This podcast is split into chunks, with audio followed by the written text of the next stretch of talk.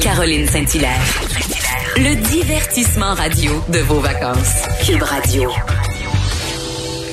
On a euh, de la belle visite au téléphone, mais c'est quand même de la belle visite et je suis très contente qu'elle ait accepté euh, de briser euh, la glace avec moi, avec nous aujourd'hui. elle est analyste, commentatrice politique, conservatrice canadienne, très très connue bien sûr dans le reste du Canada, mais aussi au Québec parce que jusqu'à la semaine dernière, elle était analyste politique pour le téléjournal de Radio Canada.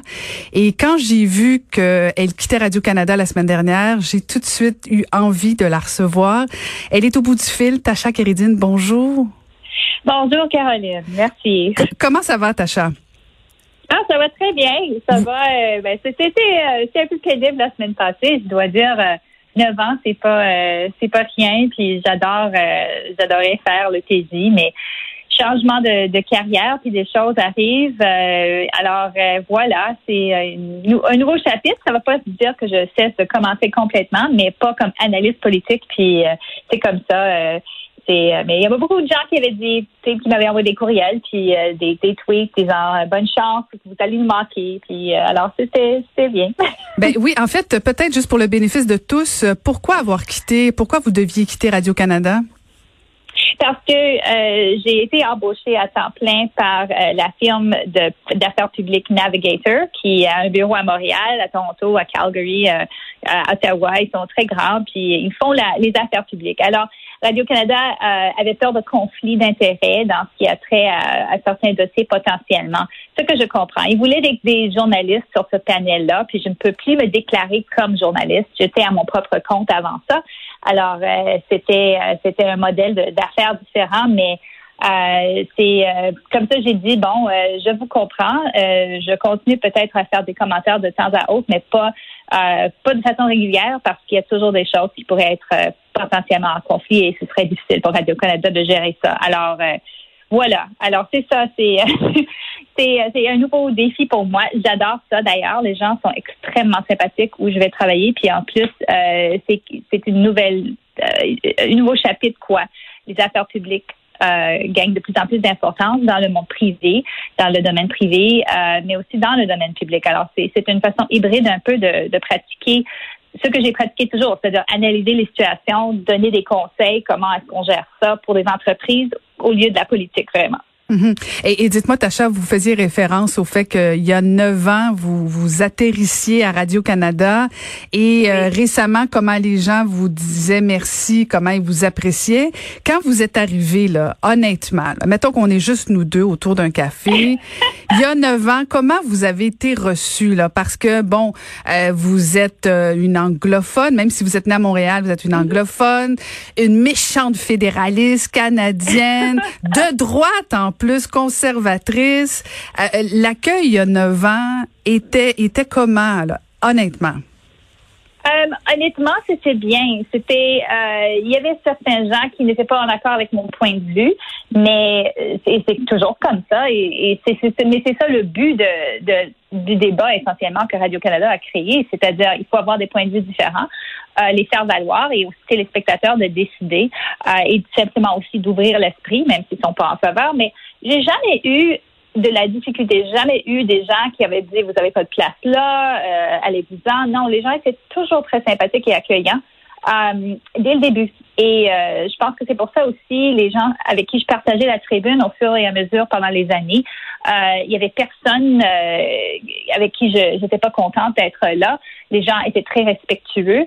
Euh, il y a des gens que j'ai rencontrés qui ont, qui ont des points de vue archi différent de la mienne. Euh, je dirais comme, par exemple, José Legault, qui est super. Euh, j'ai tant de respect pour elle, euh, vraiment une personne sympathique.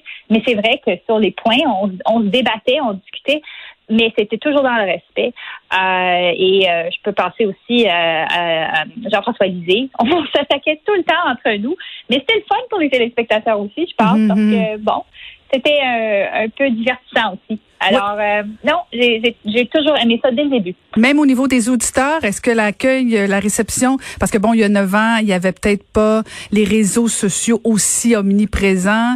Est-ce que la, la, réaction au niveau des réseaux sociaux, en tout cas, moi, je, je, j'en vois quelques-uns passer. Là, j'imagine que vous en avez vu aussi des, des, des vertes et des pommures, là, des attaques frontales envers vous, là. Il y avait des attaques, mais pas énormes. Et je pense que c'est vrai. Tu fais un bon point, Caroline, parce que justement, les réseaux n'étaient pas aussi développés en 2011.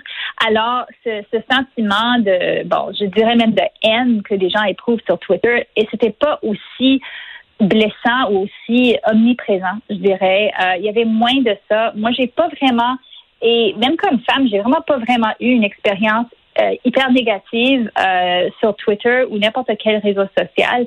Euh, mais je sais que beaucoup d'autres gens l'ont eu. Alors, peut-être c'était parce que c'était un peu dans son enfance à ce moment-là, mais au fur et à mesure, la, la réponse, le, les commentaires que je reçois le plus souvent, c'est vous savez, madame, je suis pas du tout d'accord avec vous, mais je respecte le fait que vous, la façon que vous, vous présentez vos mm-hmm. arguments. Et ça, ça me touche beaucoup parce que c'était ça toujours le but je veux pas nécessairement convaincre ou convertir des gens. Ils ont le droit à leur croyance, mais au moins qu'ils sachent qu'il y a un autre point de vue et peuvent l'apprécier dans une atmosphère de respect. Ben puis peut-être une des, grandes forces que vous avez développées, euh, c'est d'être toujours dans le contenu, non pas dans les attaques de personnes, de personnalités. Vous êtes toujours resté, oui, dans vos dans le fait d'émettre vos opinions, mais sur du contenu et non pas sur des attaques. Et ça, je pense que ça fait une différence. On peut débattre sur le fond, euh, mais quand vous attaquez une personne, là, on tombe à un autre niveau. Là.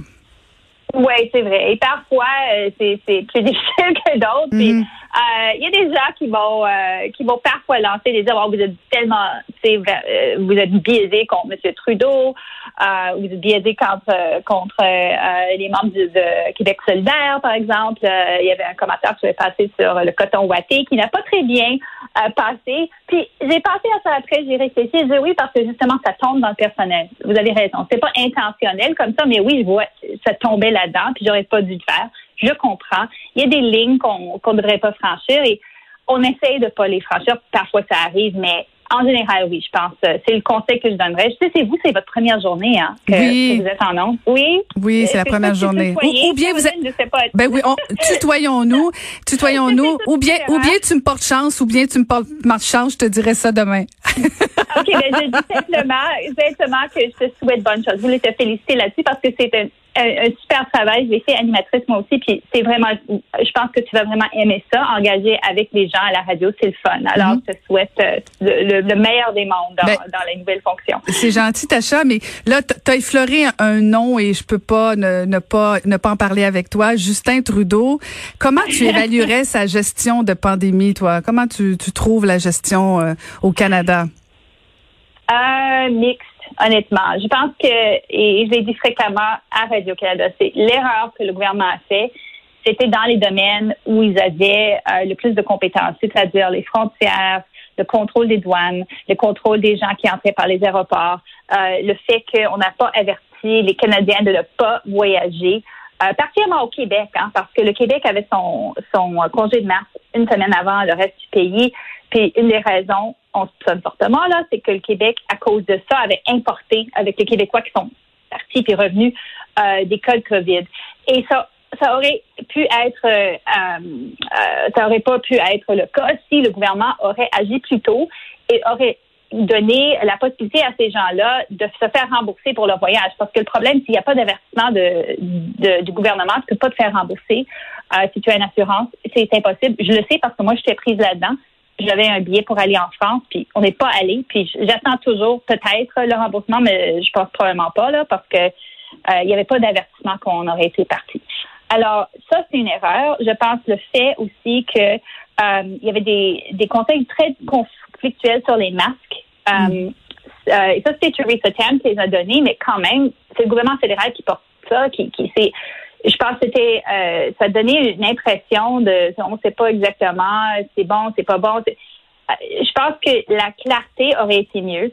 L'autre chose, c'est que euh, M. Trudeau a fait ses conférences de presse hebdomadaires. C'était comme toujours, là, every day, on le voyait là avec sa, ses cheveux qui poussaient, puis on faisait des farces là-dessus, mais Ce qui n'était pas drôle, c'est que on sentait que les choses changeaient tout le temps. Oui, la pandémie évoluait, mais les prestations pour les individus et les entreprises, c'était tellement compliqué cette affaire-là. Ça changeait à fur et à mesure que, OK, le programme est comme si trois, quatre jours plus tard, oh non, votre entreprise n'a pas besoin de perdre tel pourcent pour être éligible. On change les règles. On change... Euh, les écoles, par exemple. Les écoles euh, privées n'étaient pas capables d'avoir des subventions pour leurs employés pour une raison, parce qu'ils étaient classifiés comme des écoles publiques, même si c'était pas le cas. C'est très bizarre. Et ça, oui, ça affecte toutes les écoles privées au Canada, puis ils pouvaient pas rembourser leurs enseignants ou avoir un remboursement, malgré le fait qu'il y avait plein de gens qui avaient débarqué ces écoles-là, spécialement pour, les, pour euh, dans les, la période de pandémie. il y avait toutes sortes de choses comme ça, des, des micro-problèmes aussi. Alors, ça, c'est le pas bon. Le bon était que je pense que oui, le gouvernement a reconnu qu'il fallait décourager des gens d'aller travailler pour qu'on répande pas la COVID. Et là, c'était très coûteux, on comprend ça, mais quand même, cette reconnaissance-là a été là de base. Euh, ils n'ont pas fait ce que certains autres pays ont fait, euh, notamment la Suède à l'extrême, mais, mais même l'Angleterre, où ils ont traîné la patte euh, très longtemps à agir. Puis euh, le résultat au Canada est pas mauvais dans le sens de décès. C'est quand même horrible que 10 000 personnes sont décédées là, de, de la COVID, mais quand même, ça aurait été être pire que ça. Et, et pendant ce temps-là, Tacha, est-ce que les conservateurs ont réussi à tirer leur épingle du jeu, selon toi? Euh, pas vraiment, non. c'est difficile d'ailleurs quand c'est un parlement virtuel, puis t'es pas là, euh, et euh, les gens sont pas axés sur toi. Ils sont, ils sont les gouvernements, c'est les acteurs provinciaux ou fédéraux. Mm-hmm. Mais je pense que la réponse des conservateurs en ce qui a trait au parlement virtuel, ça c'était pas, je pense, c'est pas très intelligent insister qu'on siège ensemble physiquement quand on dit aux gens de rester chez eux. Il n'y avait pas de bon sens là-dedans. Où ils avaient du bon sens, c'était un peu de questionner les dépenses au début, quand le gouvernement voulait dépenser à carte blanche jusqu'à la fin de l'année prochaine, pas celle-ci. Ils ont objecté à ça. Um, mais par après, je trouvais que c'était toujours des critiques et pas des propositions. Et je sais que c'est l'opposition, mais quand même, euh, on peut quand même proposer des changements au lieu de simplement dire, euh, on critique la prestation d'urgence ou on critique la façon qu'on fait les choses. Alors, le fait que c'est M. Scheer qui est là, on sait qu'il s'en va. C'est pas tellement fameux non plus. Et, les, les, successeurs sont pas tellement fameux non plus. Non. non, leur français, certainement, n'est pas très fameux non plus. Euh, ça te tente pas, Tacha? Euh, ça te tente pas? Pardon? Ça te tente pas? Il reste pas un peu de temps pour que Tacha se lance dans la course. Moi, je pensais que quand tu quittais Radio-Canada, tu allais nous annoncer ah. quelque chose. Non, non, c'est pas, euh, je dirais pas à jamais, là, mais pas certainement dans, dans, dans mes plans à l'heure actuelle. Euh, et euh, je suis toujours observatrice de cette course-là. Puis bon, je vois ça. Euh, c'est vraiment ça se dessine entre, on savait, entre M. McKay et M. O'Toole. Euh, si tu parles à des stratégistes à l'interne, je dirais que McKay a un avantage insurmontable de, de membership. Là. Puis on sait pas les chiffres, c'est sûr, mais quand même, ce débat-là en français, puis celui en anglais aussi, c'est pas si reluisant que ça, mais le français vraiment envoyait que les deux autres candidats ça, ça passerait pas du tout euh, en français au Québec. No way. Et M. O'Toole, euh, le problème qu'il a, c'est qu'il dépend essentiellement des votes de ces deux-là. Si la, la possibilité de surmonter McKay. C'est vraiment euh, c'est, cette division de vote entre les social-conservateurs puis le reste du parti. Ça inquiète beaucoup de monde, ça, parce que oui, les, les sociaux-conservateurs ont une place, c'est sûr, mais avoir une impression de l'externe qui mène euh, mène la course ou mène dans un certain sens être, comment dire en anglais, un kingmaker. Mm-hmm.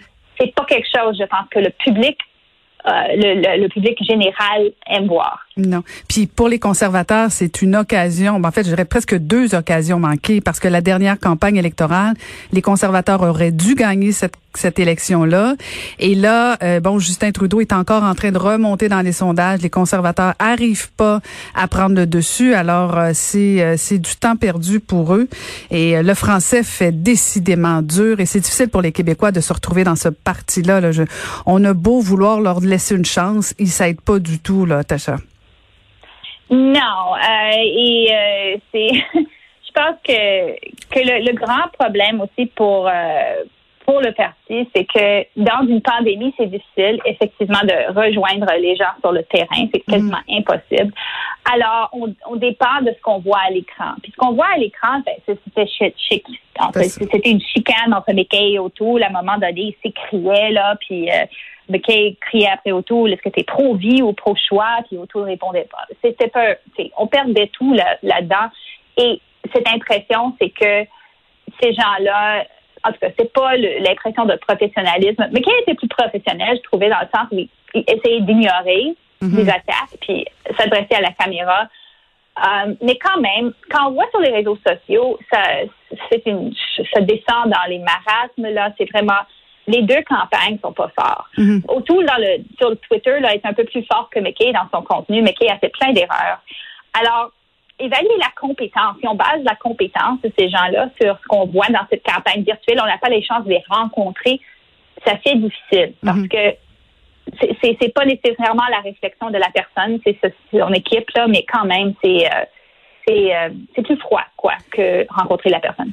Merci infiniment. D'ailleurs, on va le recevoir demain, Monsieur O'Toole. Alors, euh, très hâte d'échanger ah! avec lui. Oui, oui, oui, oui, oui. Alors, devine, devine la première question. Tu peux y penser comme il faut, mais tu peux la deviner facilement. Mais, mais merci. Qui déjà posé. oui, c'est ça, sûrement, sûrement. J'espère que sa réponse est prête, qu'il prendra pas 21 secondes pour me répondre. Merci beaucoup, Tacha, de nous avoir parlé ce matin et euh, ben bonne chance dans tes nouveaux